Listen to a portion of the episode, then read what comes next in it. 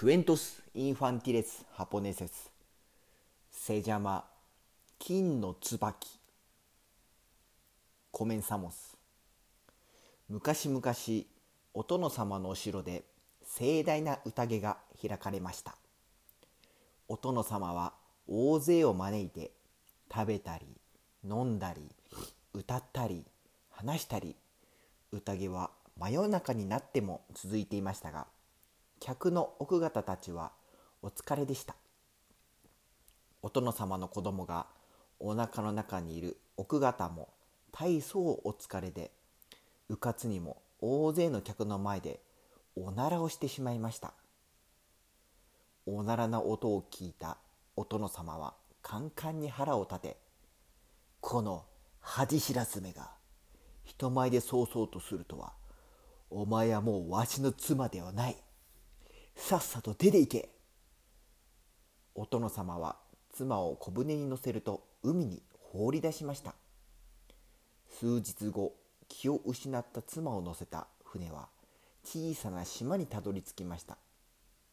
まだ息をしているぞ。生きているぞ。と行司身ごもっているぞ。と別の行司親切な島の人たちは女の世話をし小さな家まで建ててくれました。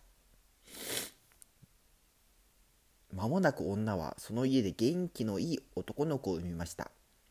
女の人は物静かでしたが男の子は活動的で島の子供たちと朝から晩まで遊びました。男の子が12歳になったある日のことです。男の子は母親に尋ねました。みんなにはお父さんがいるのにどうして僕にはいないの？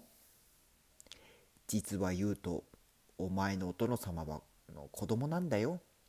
お前がお腹にいる時私はみんなの前でおならをしてしまった罰でこの島に来たのです。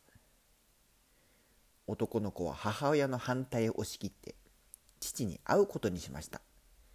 次の朝男の子は旅立ち3日日は寝ずに船を漕ぎました。山の上に父の大きな城が見えてきて船から降りると美しい椿を見つけました。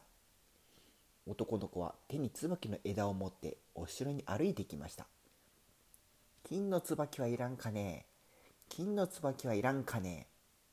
男の子はそう言いながらお城の周りを歩きました。金の椿はいらんかね？金の椿はいらんかね？その声を聞いてなんと金の椿だと？すぐにあの子をここに連れてきなさい。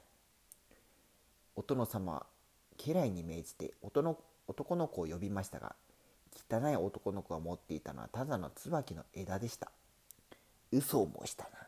それは金の椿ではなく普通の椿だ。覚悟せ。息子は父親の顔を見てこの椿はおならをしたことのない人の植えると金の花が咲きます。冗談を申すな。この世の中におならをしない人間などおるものか？と父親は大声を上げて子供に言いました。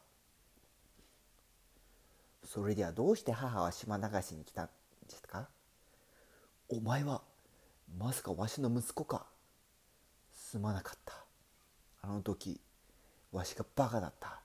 許してくれ。お殿様は息子に詫びると妻をお城へ連れ戻し息子は父母一緒に幸せに暮らしました。おしまい。